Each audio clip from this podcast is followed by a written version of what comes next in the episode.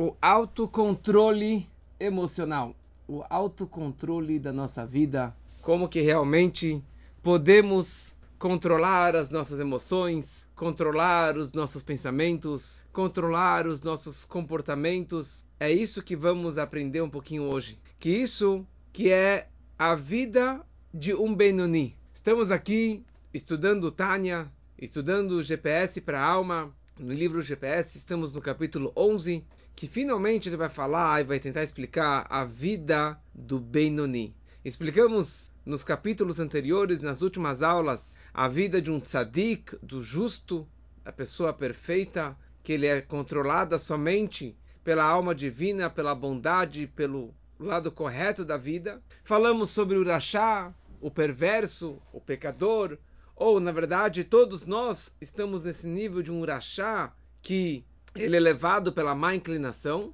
para que finalmente possamos chegar nesse capítulo que vai, que vai discutir a ideia do Benoni. Benoni significa o intermediário, aquela pessoa que está no nível intermediário. Essa que é a vida do Benoni. E é na verdade o nome do livro que estamos estudando, o verdadeiro nome do Tânia ou do GPS para a alma, é o livro do Benoni. Quando o Alter Rebbe, o autor do Tânia, foi escrever esse livro, ele falou: quero escrever um livro para responder as perguntas que as pessoas me fazem, todos os tipos de questionamentos de comportamento, de emoção, de como servir a Deus, de como ser uma pessoa, uma pessoa melhor. E ele falou: não vou escrever um livro para os tzadikim, para os justos, porque são pouquíssimas pessoas que estão nesse nível. Eu quero escrever um livro para o Benoni, para a pessoa intermediária, para a pessoa mediana, ou seja, um nível que qualquer pessoa pode e deve, pelo menos, almejar a atingir este nível, chegar neste nível. Como já falei uma vez, que tinha um grande discípulo do Alter Rebbe que chamava o Hillel Niparit, e ele, antes de conhecer o estudo da mística e da Hassedut, ele se considerava um grande tzadik. E no momento que ele começou estudar o Tânia e estudar a Hassedut, ele dizia Halevai Benoni. Oxalá, quem dera que eu possa um dia chegar no nível desse intermediário, desse mediano, desse Benoni. Então, eu conto uma história que o Rebbe Rashab, o quinto Rebbe, Shalom Dover, certa vez se encontrou com o próprio Sigmund Freud. O Rebbe Rashab ele certa vez estava doente, ele estava tendo muito, muita tremedeira nas mãos e foi para vários médicos e vários médicos e nada adiantava. Até que ele decidiu viajar para Viena para o grande neurologista, já naquela época mundialmente reconhecido, um dos maiores da época, o Sigmund Freud, que era um judeu. E eles tiveram vários encontros e várias conversas. Freud vira para o Rebbe depois do atendimento e pergunta para o Rebbe o que é Hassidut. O que é o estudo da Hassedut? Porque o Rebbe Rashab escreveu dezenas e centenas de discursos que nós estudamos até hoje. E o Rebbe falou para ele, Hassedut, a base da Hassedut é que o cérebro, o intelecto, precisa colocar no coração o que ele deve desejar. Ele deve fazer que o coração entenda o correto, aquilo que ele deve desejar e querer. E assim também o coração precisa trazer para a vida aquilo que o cérebro, que o intelecto entende. Que essa que é a base da Hassidut, que já falamos várias vezes, que a cabeça controla o coração, o cérebro, o ideal, o intelecto, ele que controla o coração e que deve controlar o coração, as emoções, os sentimentos do ser humano. Essa que é a base da Hassidut, a base do Tânia. E é isso que é Hassidut. E daí o Freud pergunta para o Rebbe como que se faz isso, porque o cérebro, e o coração são dois mundos totalmente afastados, totalmente opostos, e que tem um mar, um oceano que separa entre os dois. E o Rebbe vira para ele e fala: o trabalho é de construir uma ponte que vão conectar esses dois mundos. Apesar do oceano, apesar da distância, precisamos construir pontes para conectar a cabeça e o coração. Ou pelo menos puxar alguns fios elétricos e puxar um fio de telefone para que a luz do, do intelecto, do cérebro, possa chegar e atingir e orientar o coração. E o Rebbe fala o seguinte para ele: Eu fiz muita pesquisa detalhada sobre esse assunto, e eu posso te dizer o seguinte: que a matéria do cérebro e a matéria do coração, certo? A fisicalidade do cérebro e do coração dos meus Hassidim, dos meus discípulos, dos meus seguidores, desde o nascimento deles, eles são capazes, de uma forma psicológica, a aprender esse estudo, de fazer esse estudo e de seguir a prática dessa forma de viver. Que essa que é a base da vida de um Hassid e principalmente de um Benoni. O Benoni é aquele que tem o intelecto e tem o coração, mas o seu cérebro, o seu racional, ele frequentemente e constantemente está sob controle. Ele está mandando as mensagens para o coração de que forma que ele deve sentir, de que forma que ele deve se comportar e desejar as coisas da vida. Então, na verdade, o Benoni, o intermediário, esse mediano, ele está entre o tzadik e o rachá, entre o justo e o perverso. Por isso que ele é chamado de Benoni, em hebraico, Beinaim significa entre, no caminho do meio.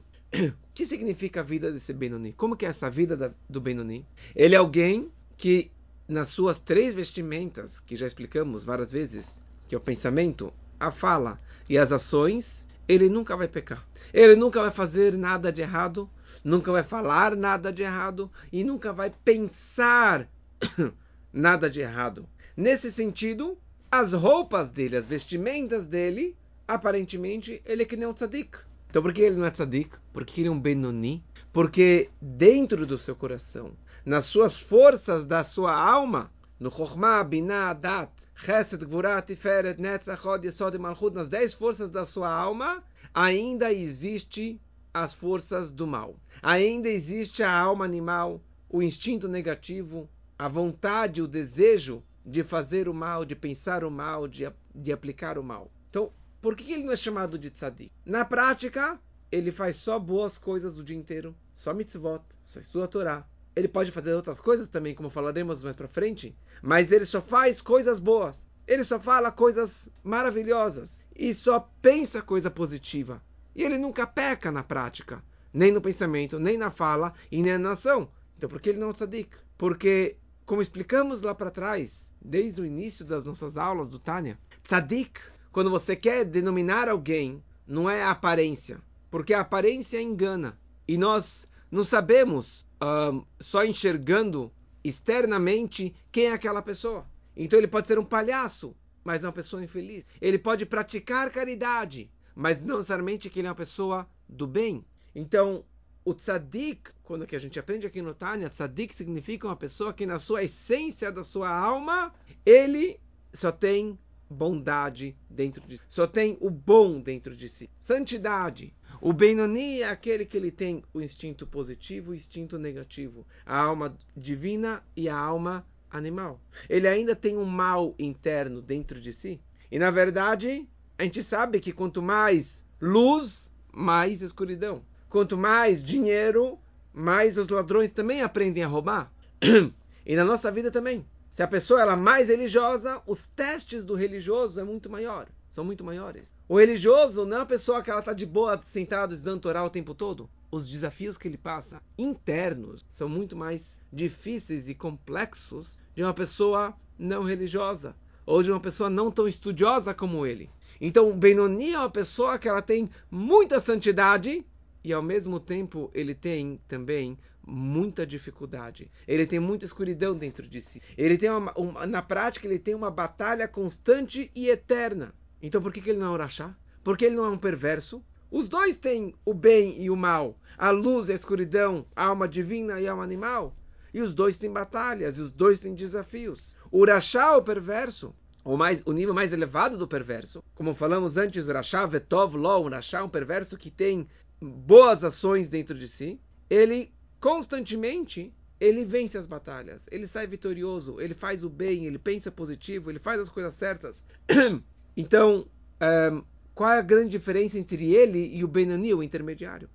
E a diferença é o seguinte, falou Altareb. O Benoni, ele assumiu, recebeu sobre si o jugo divino, o reino divino. Ele aceitou a presença divina na sua, na sua vida de uma forma total e absoluta. não tem nenhuma dúvida né, que ele precisa servir a Deus. E mais ainda, o Benoni, para ele pecar é totalmente fora de cogitação. O Benoni, ele estudou muito bem o Tânia, como falamos antes, o Reb Hilal Parit. Ele é uma pessoa que estudou tanto o Tânia, ele entendeu e absorveu o valor de uma mitzvah, que é uma conexão com Deus. Ele entendeu a gravidade de uma haverá, de uma transgressão de um pecado, que como já explicamos, que uma haverá significa que está transpondo, está retirando a energia dele da divindade e indo para o ralo, e indo se distanciando do Criador. Então, da mesma forma que qualquer um de nós, para ele, se eu te perguntar, você quer se envenenar? Você quer se,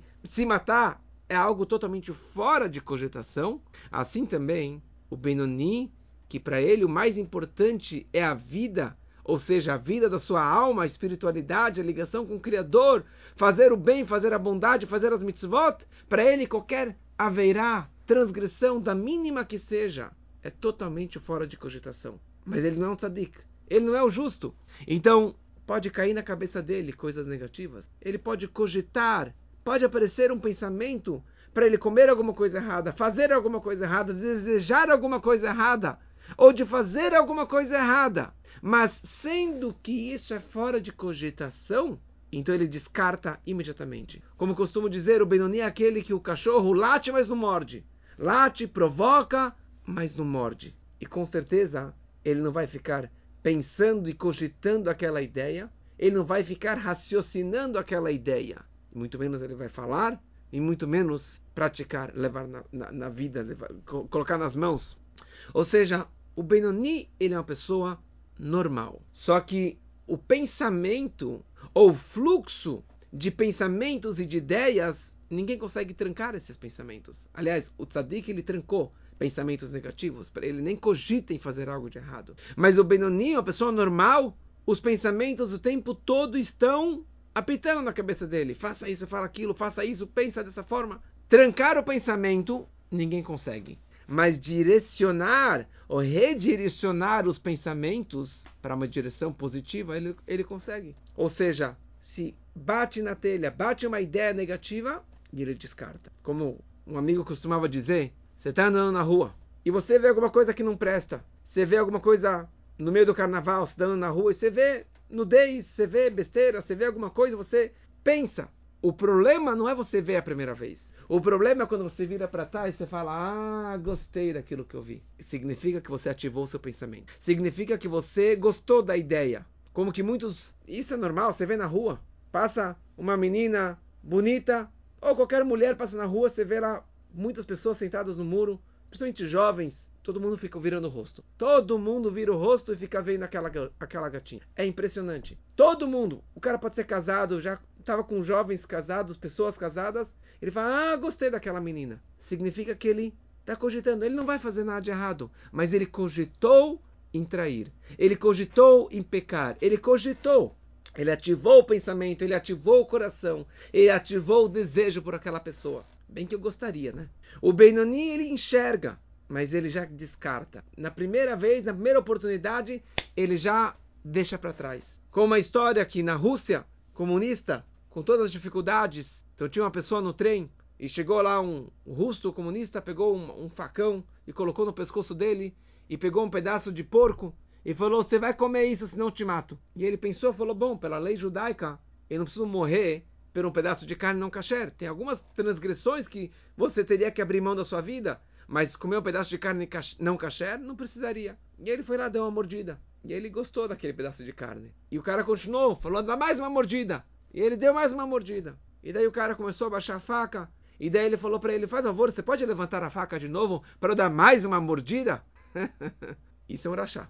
Enquanto que ele estava com a faca, ele não estava pecando. Mas na hora que ele gostou e sentiu o gosto e pediu para continuar pecando, agora sim, ele não é um Benoni. Isso com certeza não é um Benoni. Ou seja, o Benoni também cogita em fazer coisas erradas. É que nem a faca no pescoço, forçando ele a fazer alguma coisa contra a sua vontade. A pergunta é o que acontece no próximo segundo, no próximo instante. Que você entendeu que esse pensamento não presta. Que essa atitude, ou que essa fala, que esse comportamento é inadequado. O que, que você vai fazer naquele momento? Você vai descartar ou você vai continuar pensando e falando aquele lachonará, aquela coisa ruim, aquela maledicência sobre outra pessoa? Essa é a grande pergunta. O rachá, o perverso, ele peca e continua pecando. E ele curte até o fim. Isso é que é um rachá. Então, tem uma história muito bonita de um grande Hassid, um grande discípulo do Rebbe, do Rebbe anterior, que eu estudei na escola dele, lá na França, em, em, no subúrbio de Paris, Rebbe Nissen Nemenov. Ele, certa vez, ele contou e ele explicou numa aula de Tânia que ele estava dando essa ideia que o Benoni, na hora que aparece a ideia, ele já descarta e ele começa a pensar em outras coisas e ele quando ele entende que aquela ideia é negativa, ele descarta na hora. E ele trouxe o seguinte exemplo.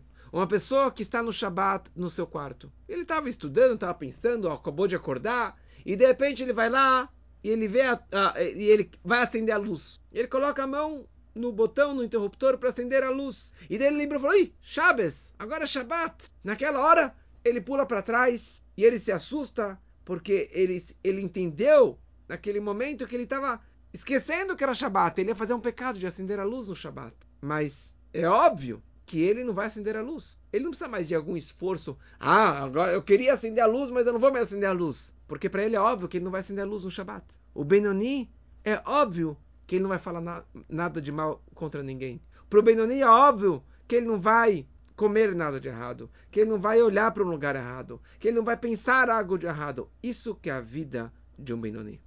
E a pergunta é como que a gente leva isso aqui na prática? Como fazemos isso na prática? Então, a primeira coisa, tem que estudar muito Tânia. Não só o GPS, tem que estudar o Tânia original, tem que estudar muita Hassedut, muitas aulas de Torá, para você conseguir interiorizar essa ideia e viver com isso na prática. E o mais importante é você chegar na seguinte conclusão e na seguinte decisão firme e convicção que você vai seguir esse caminho até o fim da vida. Na hora que você assume sobre si essa decisão, então na pior situação, você vai continuar firme e forte e nada vai te abalar. Porque assim na vida também. O cara que fumou 20 anos, ou que fumou alguns anos da vida dele, ele fala: agora eu vou parar de, de fumar. Se ele não tomar uma decisão absoluta que ele vai parar de fumar, passa algumas, alguns dias, algumas horas ou algumas semanas, ele volta a fumar e até mais do que fumava antes. Ou a pessoa que fala, agora eu vou entrar em dieta.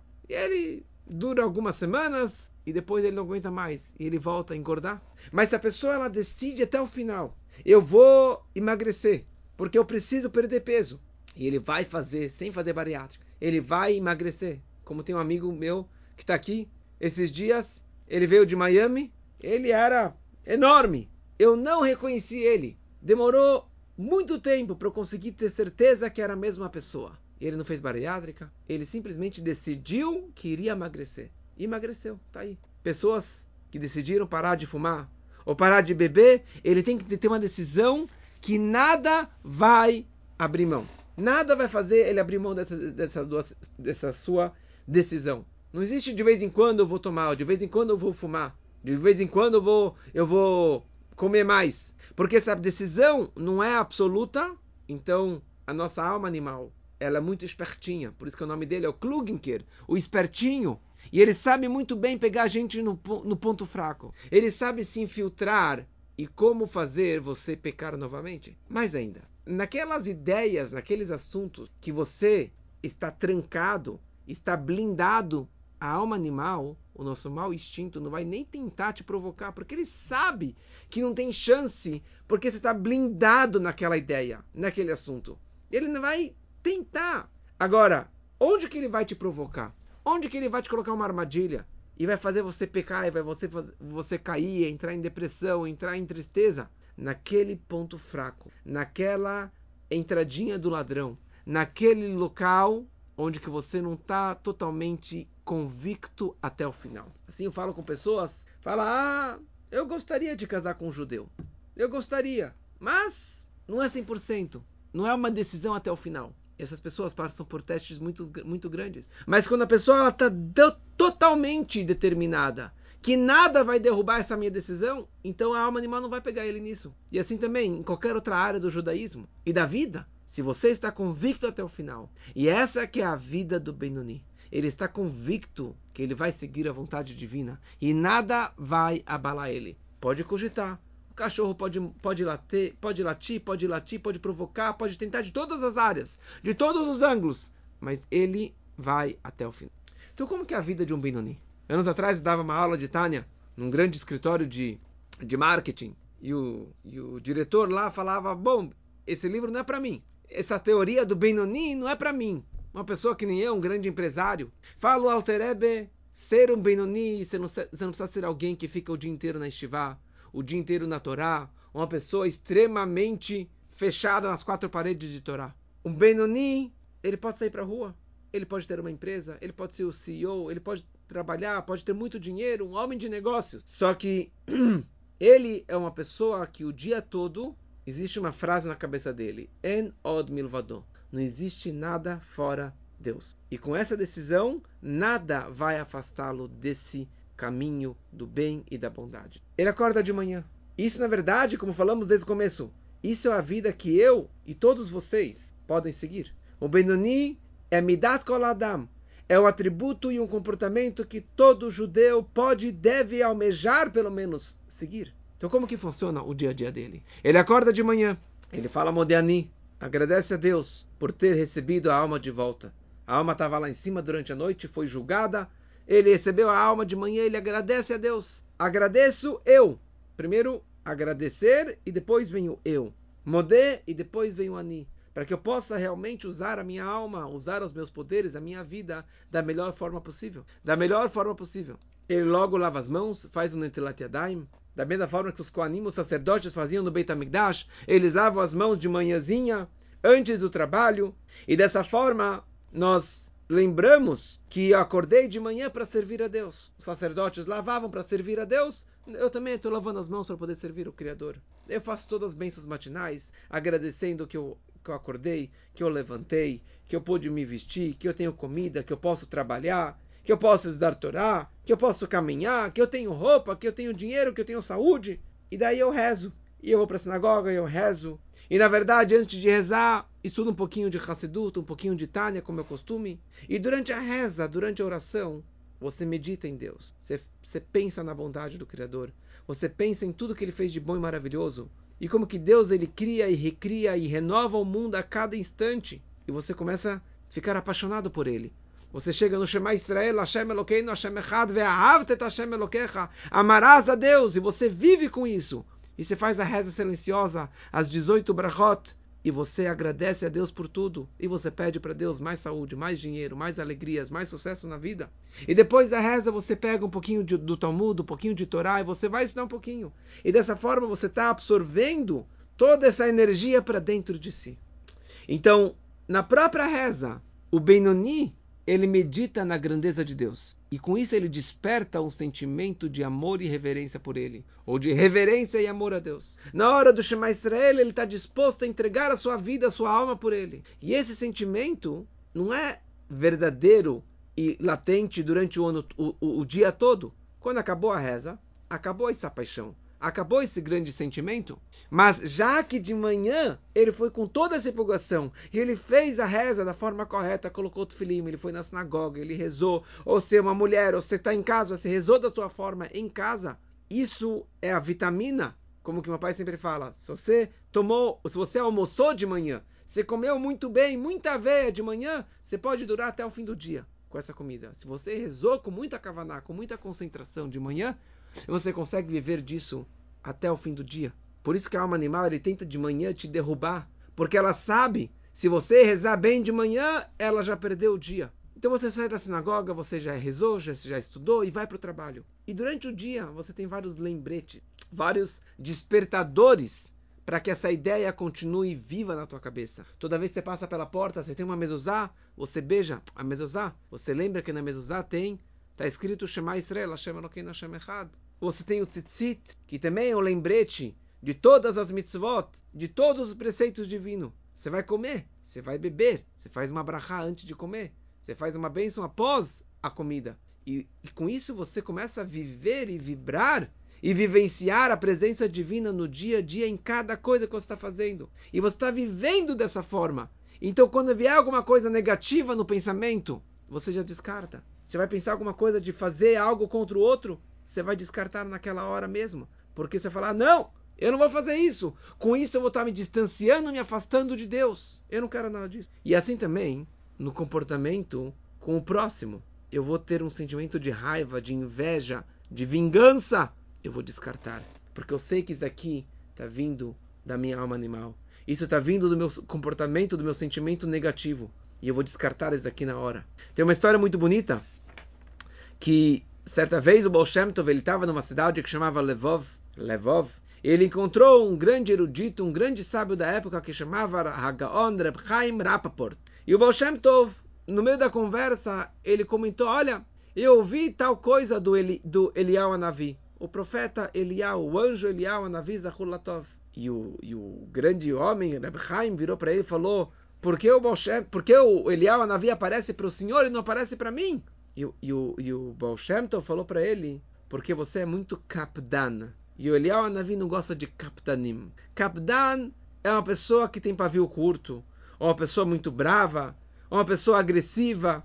E o, e o Eliyahu Anavi não aparece para pessoas com essa má índole que você tem. Então Reb Chaim virou para o Baal Shem Tov e falou para ele o seguinte, por favor, diga para Eliyahu Anavi que eu decidi, que eu assumi sobre mim de nunca mais ser um kapdan de nunca mais ser agressivo com os outros. Mas por favor que ele venha e se revele para mim. E o Boshanta falou, tá bom, eu prometo que eu vou fazer, é, eu vou falar isso aqui para o Eliyahu. E o Reb Chaim, ele tinha um, um, dia muito corrido, e ele tinha pouco tempo para dormir, ele dormia um pouquinho. E naquele dia, quando ele deitou para dormir, mal ele adormeceu, tinha lá um camponês que veio na casa dele, e começou a falar alto, começou a bater na porta, e acordou ele do sono. E o Reb ficou nervoso e pegou um, um, um, bastão e começou a bater no cara, bater, bater, bater, bater, mais uma batida, mais uma batida. E o cara foi embora. No dia seguinte ele encontrou o Baal Shem Tov. Ele falou, no Baal Shem Tov, você falou para ele, ao Navi, que eu queria me encontrar com ele? E o Baal Shem Tov falou para ele, sim, eu falei para o Baal Shem Tov, eu falei para ele, ao Navi, que, que ele queria, que o Senhor falou que ia parar de ser um capdan e não ia ser mais bravo. E, mas o que acontece? imediatamente depois que você assumiu de não ser mais um capitão, de não estar mais bravo com os outros, o Elial Navi, ele veio para você e você foi lá e bateu nele. O Elial Navi veio disfarçado desse camponês simples. Ou seja, quando a decisão não é até o final, então a pessoa não, não aguenta nem algumas horas tomando uma decisão de como se comportar com os outros e de como ter um autocontrole das suas emoções, dos seus sentimentos, dos seus comportamentos, da sua fala. E o mais incrível, fala o, Altereb aqui no Tânia, que o Benoni é uma pessoa não somente que ele não tem raiva do próximo, ele mais ainda ele consegue retribuir bondade ao culpável. Ele consegue retribuir uma bondade para uma pessoa que lhe fez mal. Ele consegue ser legal com a pessoa que foi chata com ele. Ele consegue dar dinheiro para uma pessoa que não deu dinheiro para ele. Ao invés de se vingar, ele contribui com compaixão e com bondade. Da mesma forma que Yosef Atzadik, Yosef, José, ele fez com seus irmãos que venderam ele como escravo e jogaram ele no buraco e fizeram tudo de mal contra ele, tinham inveja dele. Yosef no Egito, ele deu para eles comida, dinheiro, carinho, conforto. E não somente que ele não se vingou, ele deu para eles do, de tudo do bom e do melhor. Isso que é a vida de um Benoni. Eu gostaria de, de concluir com uma história muito bonita, totalmente ligada com isso, que o Alter Ebe, ele fala sobre essa frase de Lilmod Yosef Mechav, de que devemos aprender do Yosef, da forma que ele se comportou com seus irmãos. E o, e o falou o seguinte, isso que eu escrevi no Tânia, a minha intenção é que precisamos nos comportarmos como o, o Sender Ben Zalman, da cidade de Shklov. Sender o nome dele, Sender, filho de Zalman, da cidade de Shklov. Sender era uma pessoa extremamente rica e ele dava muita tzedakah, muita doação. E o seu maior concorrente, com a inveja que ele tinha, ele foi até a prefeitura, até o governo e delatou ele que ele fazia contrabando, que ele tinha mercadoria contrabandeada. E por causa disso, foram lá, confiscaram todos os seus bens, e o Sender perdeu toda a fortuna e ficou um pobre coitado, pobre miserável. Passou um tempo e o Sender conseguiu se recuperar, e cresceu, e cresceu, e voltou à sua fortuna. E o que aconteceu? Aquele delator ficou doente, muito doente, e com grande espanto, o Reb Sender foi visitar o seu concorrente, o seu delator, E todo mundo ficou assustado, como que ele vai visitá-lo? E depois da visita, que ele foi embora da casa, foram perceber que debaixo do travesseiro do Sender, que ele estava doente, debaixo do travesseiro tinha um saco com 400 moedas, com 400 rublos de prata. Rublos de prata. E o Reb Sender, com a sua compaixão e contribuição, ele foi lá e deu para o seu concorrente, inimigo, delator, e deu para ele Gamal Tová Tachatra. Ele deu bondade ao invés de dar maldade para ele. Quando Reb Sander faleceu, o próprio Alter Rebbe foi consolar o seu pai, o Reb Zalman, que perdeu o filho, na cidade de Shklov. E o Alter Rebbe falou para ele: o que, vocês estão preocupados com, seus filhos, com seu filho? Teu filho foi direto para o Ganeden, diretamente para o paraíso. E o Alter Rebbe falou mais uma, ainda, mais uma coisa. O Sender, teu filho, ele me envergonhou. Porque certa vez eu estava viajando lá em cima nos palácios celestiais, nas alturas, e eu vi que ele estava num palácio extremamente elevado. E eu perguntei para ele, Sander, como que você conseguiu chegar nisso? E ele falou para mim, Rebbe, Rebbe, Alter Rebbe, vocês estão me perguntando isso? Você está me perguntando isso? Você escreveu no Tânia que Memgoi, que a doação eleva a pessoa. É isso que eu aprendi no Tânia. Então conclui o Alter Rebbe, quando eu escrevo aqui no Tânia, que precisamos retribuir com bondade aqueles que te feriram, aqueles que te fizeram maldade, a minha intenção é que precisamos aprender e nos comportarmos como Sender, filho do Zalman, da cidade de Shklov, e que possamos aprender e levar essas lições na prática, na nossa vida, e que possamos pelo menos almejar, Halevai Benoni, quem dera que eu possa um dia viver dessa forma e de ter esse autocontrole dos meus sentimentos, dos meus comportamentos.